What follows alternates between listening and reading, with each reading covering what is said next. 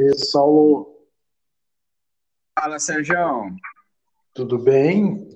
E aí, mais uma expedição, mais uma, eu ia falar uma expedição musical rural, porque eu tô aqui numa chácara, tomando um solzinho, Ah, mas que beleza, hein?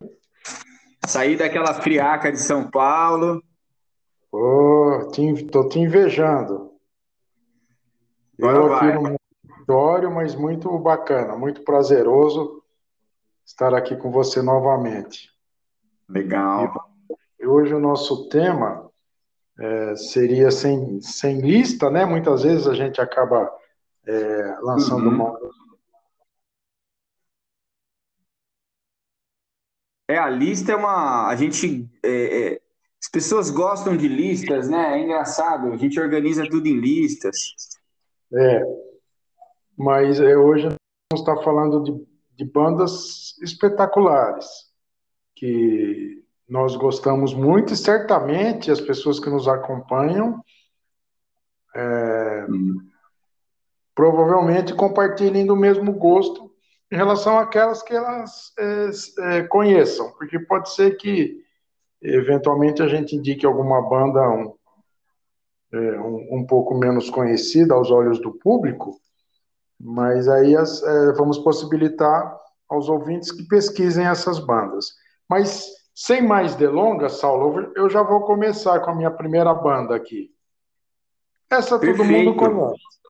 Essa certamente todo mundo conhece. Como não mencionamos nas, nas edições anteriores, em nenhuma lista ou não fizemos nenhuma indicação, é, estou falando do Supertramp. Banda Ah, sim. Não, eu adoro Supertramp. sensacional, né? Banda britânica. É, Só tem que sucesso. só tem sucesso, tem até sucessos é, comerciais, né? Vamos dizer assim, músicas é, que embalaram aí muitas festas, muitas baladas ao longo do tempo. E uma banda de, de rock progressivo, músicos de muita qualidade, com uma particularidade. Na verdade, o seu precursor, seu fundador, foi Rick Davis, que permanece na banda até hoje, embora fragmentada. Tá? O, o Supertramp, ao longo do tempo, o Roger Hodgson, que também é muito conhecido, seguiu carreira solo. Muitos acham até que ele era o fundador do Supertramp, mas foi Rick Davis. A Aham. banda a banda permanece em- até hoje com uma intensidade um pouco menor a nível de, de gravações, de lançamentos, e o Roger Hodgson eh, continua na sua carreira solo. E ambos com muito sucesso ao longo do tempo. O Rick Davis, o, o seu fundador, é o único membro original, permaneceu em toda a trajetória até hoje, Ah, trajetória do grupo. muito, muito legal isso, hein? Mas o grupo mantém a sua essência. Inclusive, eles, vi, eles iam se apresentar aqui na região, em Ribeirão Preto, eles iam ter uma turnê um pouco antes da pandemia, no início de 2020. E aí, lamentavelmente, a excursão é, foi cancelada em função de tudo isso que a gente já sabe, né? Então, minha Nossa, primeira indicação É, muito curioso, porque eu, eu não sabia que eles estavam em atividade ainda. E é uma banda que eu gosto muito. é, estão em atividade, iam se apresentar, tinha uma turnê no Brasil, né? E, então fica aí a, a indicação com uma super banda, Supertramp. E a sua primeira? Muito bom mesmo. Não, a minha primeira banda é uma banda que, nesse mesmo esquema, eu esqueci de dizer que é uma banda que eu gosto muito, né? Então, eu falei, poxa, acabei não falando deles. Que eles têm uma. que, que é a banda T-Rex, Entendi. né? É uma banda inglesa. É uma banda inglesa, né? T-Rex. Sim, Mark Bolan, E uma curiosidade, né? Seu principal música, Mar- Mark Bolan. Isso, exatamente. e que e, assim após a morte dele né eles terminaram uma banda que é, acabou porque ele era o, ele era vocalista é. É, é, compositor principal principal compositor então assim é como se a banda tivesse ele era o espécie de guru da banda né então é, a gente já citou outras bandas é, em que, que alguns membros é, alguns deles chegaram a falecer, a banda continuou, substituiu, né? Outros, outros, outros casos que a gente citou, alguns adoeceram, esperaram que ele, que ele voltasse para que a banda voltasse, né? Ativa. Certo. E a T-Rex é uma, é uma banda assim emblemática porque ela, de certa forma, ela influenciou toda uma é, é uma, é uma banda da década de 70, que terminou Sim. em 77 com a morte do, do Mark Bolan, né? Mas é, que é, é uma banda que influenciou quase que toda uma geração da década de 80, inclusive. Verdade. É? Eu cheguei a falar do glam rock uma vez, mas assim, é, é, ela influenciou desde coisas assim, tipo Aerosmith, né? Exato. Até coisas pop, até uma coisa meio Bon Jovi, porque tem uma questão ali do, do folk junto é, junto com o hard rock, tem umas coisas meio, né? Eu acho que é uma banda assim que faltava a gente ter falado dela, então. Sim. E o estilo bastante peculiar. Eu acho que essas bandas que têm um estilo meio que único são as que mais influenciam as outras, né? Porque elas é. saem do, do lugar comum, na, na é, verdade. É, ela, elas inauguram um, um, padrão, né? Digamos, um porque ela é tão diferente. Ou você ama ou você as odeia. Verdade, verdade. Não tem meio termo. Exatamente. Ou você fala assim, não, essa banda eu gosto porque parece com tal coisa, então, é, por, por, por, por, por certa semelhança, você, ah, você acaba gostando daquela banda. E às vezes, por ser muito diferente, você fala, poxa, eu gosto dela porque ela é diferente de tudo, né? Sim. E... Muito interessante. E assim, a, a, ela tem como vários, tem vários hits, né? Ela ficou top 10 nas paradas, parece, estava vendo aqui, é, com 10 músicas durante praticamente quatro anos, ininterruptos, como as top 10 das paradas britânicas. Então, assim, é bem. É uma banda forte, né? Nome Sim. forte. Sem dúvida, Sal. Muito bem lembrado. Está na nossa lista de bandas é, espetaculares, sem dúvida nenhuma. Bem, a minha segunda banda, é interessante que você vê, é, nós, nós, já indicamos, coincidentemente, eu gosto de, de, de, de lembrar, coincidentemente, duas bandas britânicas, né? T-Rex uhum. e Supertramp. Impressionante, de uma certa forma, a predominância é, é natural. A gente, quando vai indicando, é depois que a gente vai se recordar a origem, se é britânica, americana, canadense, australiana, mas uhum. naturalmente a gente acaba, é, é, nas nossas indicações, tendo uma predominância de bandas britânicas, sobretudo nas décadas de 60 e 70, eu acho. Aí depois as americanas também foram se destacando. Mas vamos lá. Minha segunda banda, Dire Straits. Perfeito. É. Outra, é outra banda que eu considero que tenha um estilo peculiar. Você ouve uma música, mesmo que não seja tão conhecida, embora a maioria das músicas do Dire Straits fez sucesso, mas o estilo é bastante é, é, particular. E é o seguinte, olha só, o Dire Straits, ele só lançou seis álbuns dá a impressão que tem muitos álbuns, porque é uma banda tão presente, mesmo tendo se, é. se dissolvido, não é?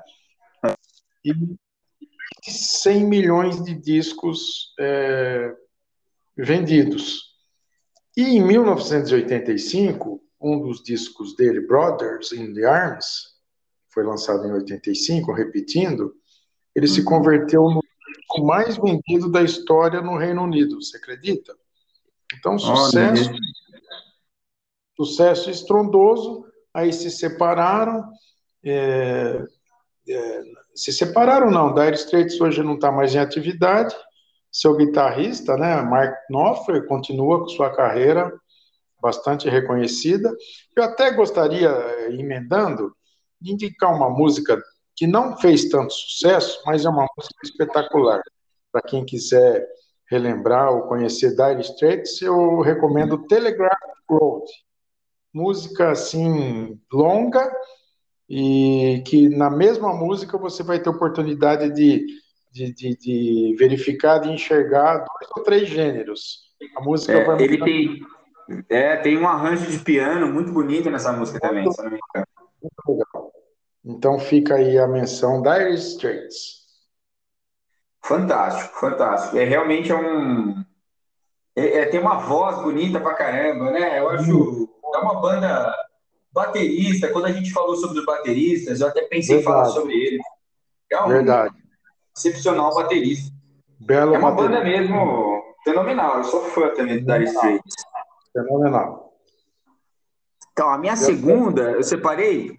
Mas, na, na verdade, olha que interessante. Não é bem uma banda é, eu já falei dessa banda, mas eu quis fazer menção a, ao, ao, ao projeto independente do vocalista ao longo Sim. dos anos, que ele fez paralelo à banda, inclusive depois de supostamente a banda ter morrido, tá. que é o Ozzy, o Ozzy Osbourne. Sim. É, é muito interessante pensar na figura do Ozzy como uma pessoa, claro, caricata. Ele já teve. É, é, como é que chama? Aqueles shows tipo Big Brother, né? É, um, é, verdade. Filmar a vida dele no, na MTV, ele xingando. Então, assim, é uma, uma personalidade muito interessante. E, ele, ele sempre reuniu com né, a, a, a, ao lado dele eram sempre grandes músicos. E logo após, quando ele, o primeiro disco, acho que um dos primeiros, né? Logo depois que acabou o, o, o Black Sabbath, né? Tiveram alguns Sim. guitarristas que tocaram com ele. Então é, é muito legal esse, essa projeção que as pessoas tiveram em volta do Ozzy, né? É, recentemente ele gravou um disco também só com grandes caras.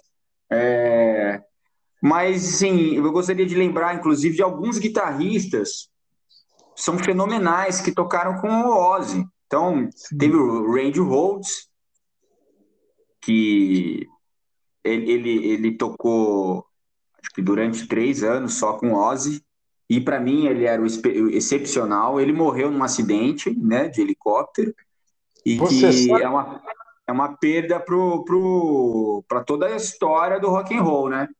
Você sabe que é, o Randy, ele, ele, embora tenha falecido jovem, fosse muito mais, fóssil, mais jovem que o Ozzy, ele meio que colocou o Ozzy na, na trilha da, de uma certa sobriedade de novo, e o Ozzy era muito grato Sim. a ele por conta disso, e foi uma é, carreira uma carreira maravilhosa, mas muito curta, com um desfecho trágico.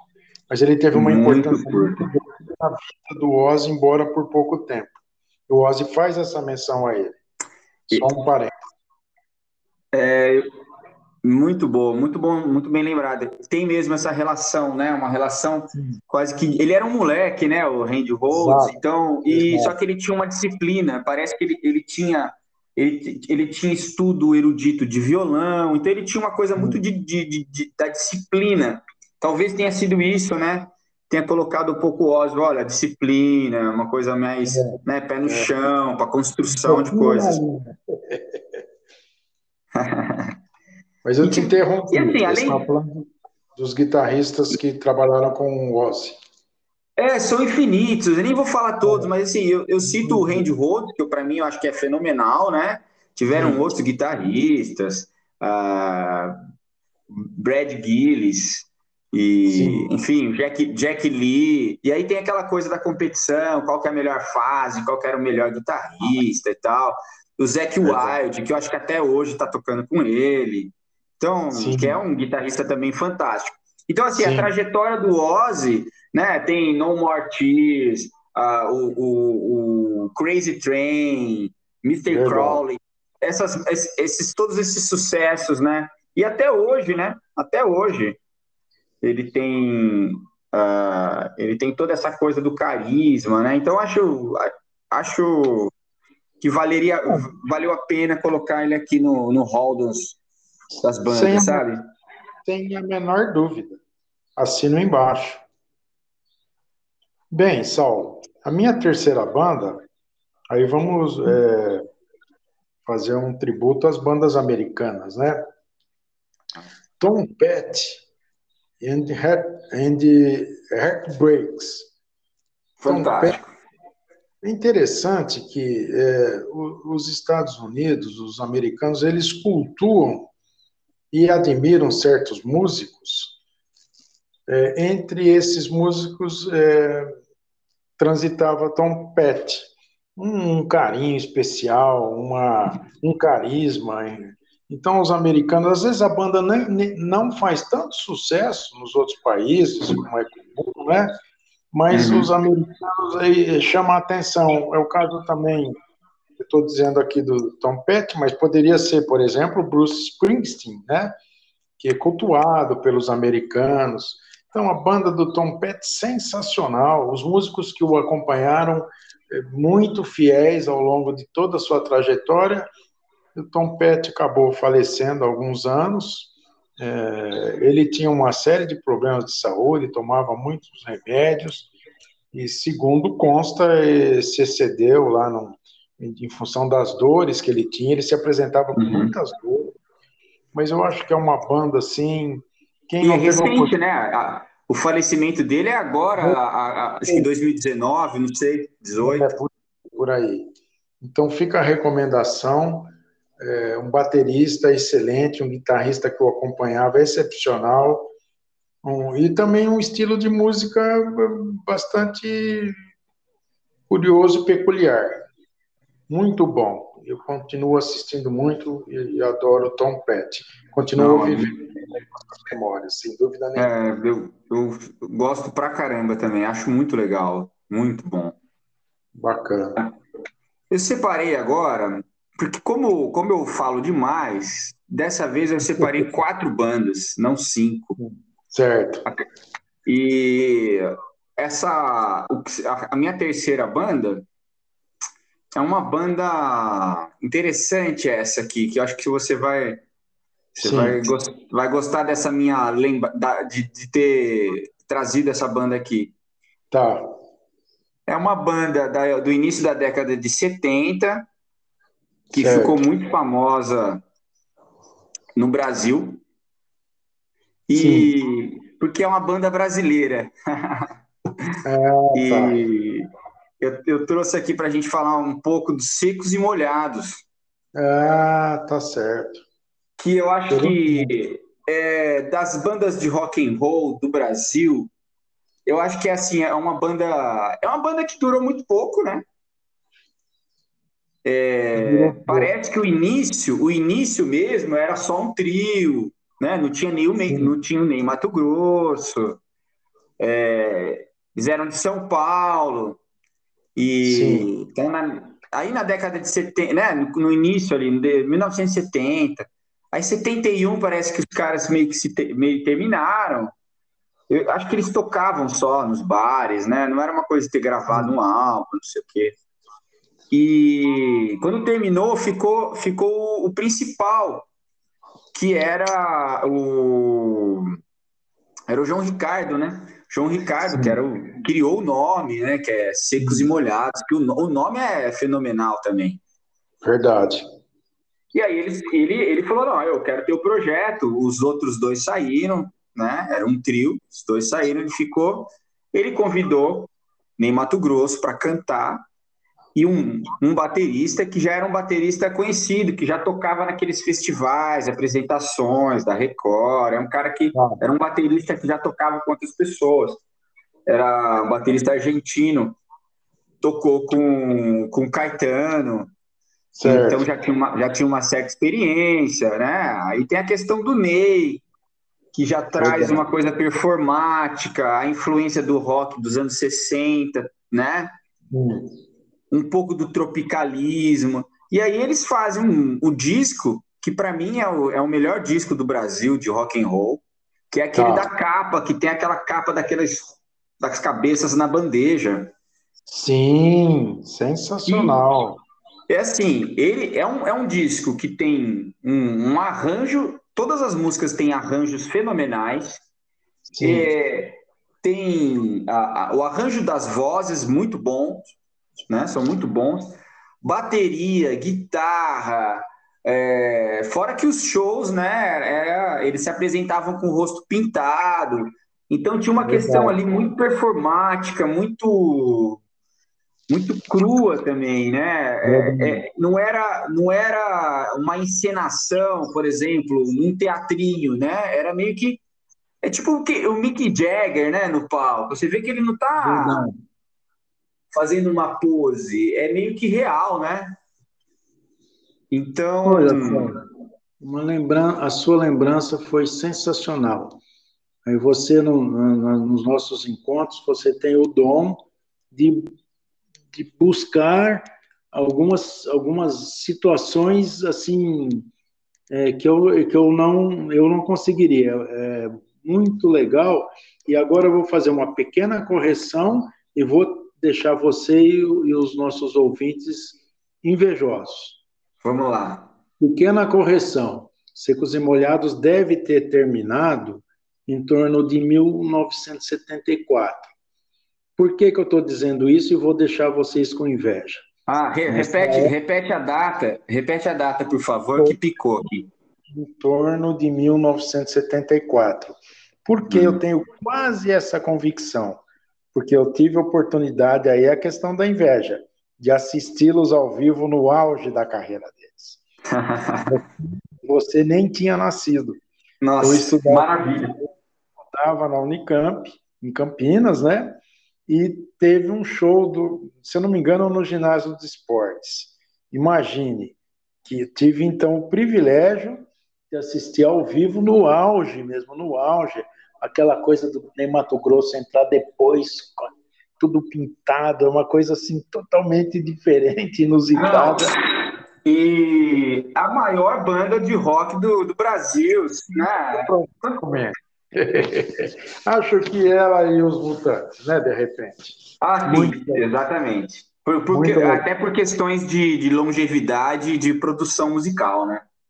E aí eu só queria complementar aos nossos ouvintes que, olha, são coincidências, sinceramente, isso não é combinado. O Saulo trouxe essa lembrança, essa indicação maravilhosa, e eu pude eh, me lembrar de, de momentos assim espetaculares na minha vida também, de apreciador de música, de rock em particular. Muito bacana. Bem, Saulo, aí eu vou para a minha quarta, aí você fala da sua e eu finalizo então, já que você só vai indicar quatro bandas. A, a minha quarta banda é, se apresentou em Woodstock, também, 1969, uma banda inglesa Ten Years After. É, Ten Years After é uma banda, é um rock meio blues também. Eles têm uhum. muitas músicas na batida do, do blue.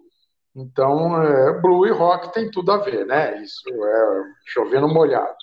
Uhum.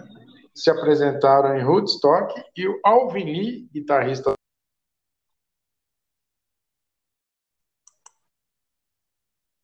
Ah, cortou um pouquinho. Ih, ficamos sem. Tá um pouco. Tá bem mudo agora, hein? Vamos ver se estabelece a conexão aqui. É, agora Já estabeleceu, voltou. né? Já voltou. Tá. O Alvin Lee, guitarrista do Ten Years After, foi considerado, à época, né, na década de 70, o guitarrista mais veloz do mundo do rock. Então, eu tinha essa particularidade, um excelente guitarrista e com uma é, velocidade única. Recomendo. É, a banda é, não teve uma longevidade, mas teve um trabalho muito interessante. A quem não conhece, Ten Years After, banda inglesa. É uma banda fantástica, fantástica mesmo. Muito legal. Eu, eu gosto bastante, né? Porque eu gosto do, de fazer um pouco das pesquisas com os guitarristas, né? Então Sim. já tinha já tinha ouvido bastante por conta do, do Alvin Lee mesmo. É Fantástico. É, precisa ter um é, ter um tempinho para ouvir. Então, é muito bom mesmo. É isso mesmo. E, ah, bom, a minha, a minha banda é uma banda que também tem uma certa polêmica, porque é, é, é uma banda estadunidense, né? Certo. Que é conhecidíssima por todos, que é, a, que é o Metallica. É, sim. E o Metallica, ele é uma banda que dividiu os próprios fãs na sua história. Por quê? É uma banda é, que começou muito pesada, é, aquela voz gutural, e tinha uma. É, eram dois guitarristas, né? Então, assim, era uma banda. Eles, eles dizem, né, de thrash metal, é o thrash metal, né? Uma bateria muito difícil de tocar, rápida. É, e assim, eles tiveram grandes álbuns, grandes álbuns, e, e teve um que foi o divisor de água. Por que, que eu queria trazer? Eu queria trazer exatamente essa polêmica, né? É engraçado. É uma banda de thrash metal, então é, os dois, os três primeiros álbuns são bem pesados, são bem pesados. E, e depois, em 1991, eles lançaram um, um álbum que é o que a gente chama de Black Album, que é um álbum preto, escrito apenas Metallica. Sim. Esse álbum, que é o álbum que ficou famoso e ficou no topo da Billboard por várias vezes, ganhou 16 vezes aqui eu tô vendo, é, disco de platina e turnê mundial, internacional. Esse disco é o disco que faz com que os fãs se dividam entre Metallica pop e Metallica rock thrash metal. Teve e... antes. Isso. Inclusive existem aqueles fãs que conhecem o Metallica do Black Album para frente, porque depois do Black Album eles lançaram mais três álbuns também nesse mesmo coisa mais pop, que é o Load, o Reload, que tem Unforgiven, é, Forgiven Two, são músicas mais melodiosas e tal. Sim. Tudo isso aconteceu porque eles tiveram uma influência de um produtor. Tem um tá. cara que foi responsável por isso, né? É, que se chama é, Bob Bob Rock. Tá. Era um produtor do Motley Crue, de Bon Jovi, Sim. Aerosmith, várias bandas, Sim. um cara de muito sucesso. É, tá. Dave Lee Root, que era um puta guitarrista. Sim. É, ele produziu a Cher. Então é um cara que ele conhecia do métier. Certo. Como pop. E ele chegou e falou: Olha, eu vou transformar vocês, eu vou transformar o Metallica numa banda de muito sucesso, porque vocês são muito bons e vocês é. precisam de um toque para pulverizar, né? Então é, ele deixou a, a, banda um pouco mais deglutível. Bacana. Mas se você ouvir o Black Album, o Black Album tem Intercedman, tem uh, o Nothing Else Matters, que são Sim. músicas que são clássico, né? Clássicos do rock e do Metallica. E, do Metallica, e, enfim. Uh, e ao, no, no, no, início, os próprios membros da banda, né, o James Hetfield e o Kirk Hammett, que era o, o guitarrista, eles ficaram meio. Uh, eles brigavam muito com esse produtor, porque eles queriam a, a, um pouco da, da essência deles, né?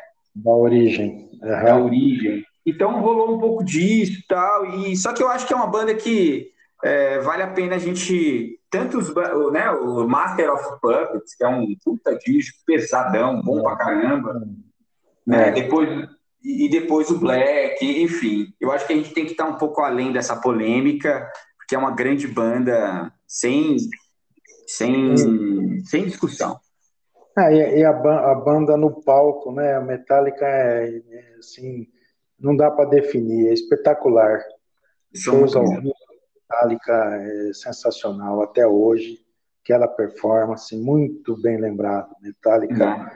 Super banda, super banda. É, e eles foram, foram ficando tecnicamente cada vez melhores, né? Então, muito bom. Muito bom, Saulo. E eu, para encerrar, uma banda também inglesa, década de 70, chama-se Traffic, uma banda que é, agrupou músicos de excepcional qualidade. Steve Winwood, é, que fez parte também do Blind Fat, né? Uhum. Blind Fat, né? Blind Fat, junto com Eric Clapton e o Rick Gretsch. É, Steve, Steve Winwood depois teve uma carreira, um grande músico, toca todos os instrumentos. Teve alguns discos depois é, é, solo, que ele, ele gravou todas as músicas, é, todos os uhum. instrumentos, melhor dizendo, além de ser um excepcional vocalista. E nesse grupo, Traffic, que influenciou muitas bandas depois, também, ele tinha um outro músico, Dave Mason, e que foi compositor de uma música de um grande sucesso do, do rock, que teve muitas regravações, é, Feeling Alright, Joy Cocker gravou, Grand Funk gravou, o Joe Cocker foi é, assim com quem essa canção teve mais sucesso. Uhum. Também. É, Dave Mason também tocou com o Jimi Hendrix, olha a curiosidade. Ah, que legal, hein? Aquela turma lá da década de, final da década de 60, né? Inícios de década de 70, Jimi Hendrix morreu lamentavelmente em 1970. Uhum. Além, além de Wood, ele mesmo contava também com Chris Wood, um outro músico excepcional que tocava sax, teclado e baixo, três instrumentos diferentes entre si, né? Então, uma banda que deixou um legado, tem algumas músicas assim interessantíssimas, é muito metal também.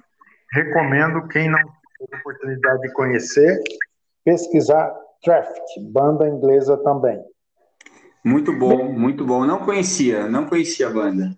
Vale a pena, vale a pena. Banda excepcional. E aí, para a gente encerrar uh, o episódio de hoje, a pauta da semana que vem ainda nós não, não, não discutimos, então ao longo da semana a gente vai pensando né, na próxima pauta, Saulo. Ou você já havia.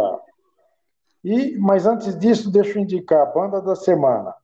Virou uma tradição aqui na nossa, no nosso encontro. Exatamente minha banda da semana, que podia estar aqui também entre os, as bandas espetaculares, se chama Wishbone Ash. Banda inglesa, também década de 70, estilo bastante particular, e eles se utilizam, eles estão ainda em atividade. Houveram algumas mudanças, o baterista é um bem mais jovem hoje, uma banda que faz alguns shows pontuais e o estilo das duas guitarras solando ao mesmo tempo. É uma marca registrada do Ash Bonnier. Ah, muito legal. E a sua? Minha banda é uma banda uma banda irlandesa que tem uma história interessante, porque assim, eu conheci essa banda porque eu gosto muito de um guitarrista que é o Gary Moore. Sim. E, e tem uns shows que ele tocou com essa banda. Ele era amigo do, do pessoal da banda. E Sim. essa banda se chama Tim Lizzy.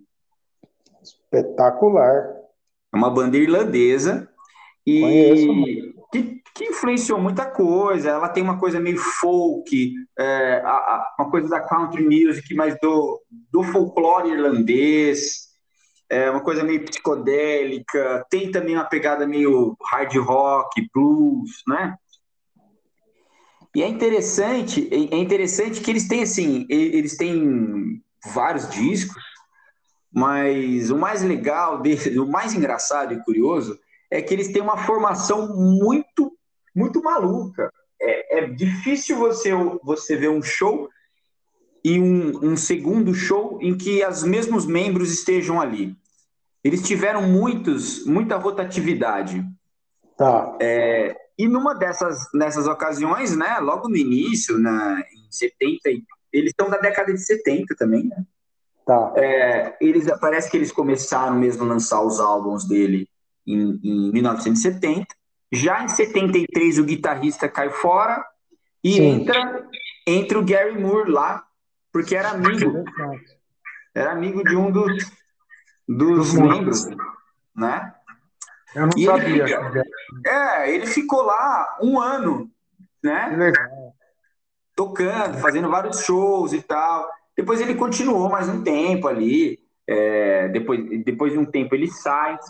E quem Sim. entra no lugar dele é um outro guitarrista que era que era do Pink Floyd, era o sideman do Pink Floyd, né? Aquele guitarrista que fica ali no né? Os bastidores. Os bastidores, né? Fazendo aquela uhum. caminha.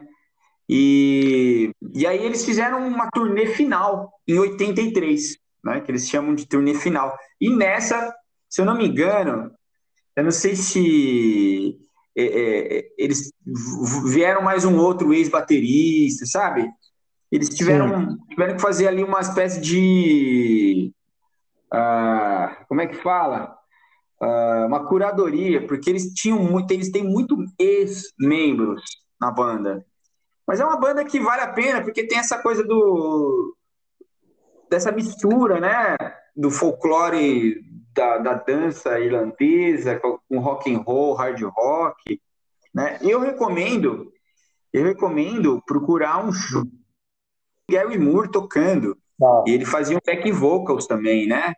Então, é, acho que va valeria a pena procurar um. É, se eu não me engano, esse show que eu assisti com o Gary Moore, é, eu preciso ver aqui, depois eu falo, de repente eu retomo isso na própria. É, ah, já lembrei, é, já achei aqui. É na Austrália, live em Austrália, 1978. Oh, legal, hein? Vale Vou muito procurar. a pena assistir. The Boys Are Backing Down. Olha, pessoal, eu, eu endosso a indicação do Saulo, conheço bastante Tim Lizzy, banda espetacular. Não sabia de, da passagem do Gary Moore, grande guitarrista que também não está mais entre a gente. Vale a pena pesquisarmos esse show na Austrália. Fica o meu abraço a todos, a você em particular, Saulo, foi excelente a nossa troca de informações novamente. E vamos para o próximo Muito episódio. Legal. Contamos com todos. Legal, então. Vamos pensar numa pauta bem legal também. E vamos, daqui uma semana estamos de volta. Hein? Nos reunimos novamente. Valeu. Um grande abraço.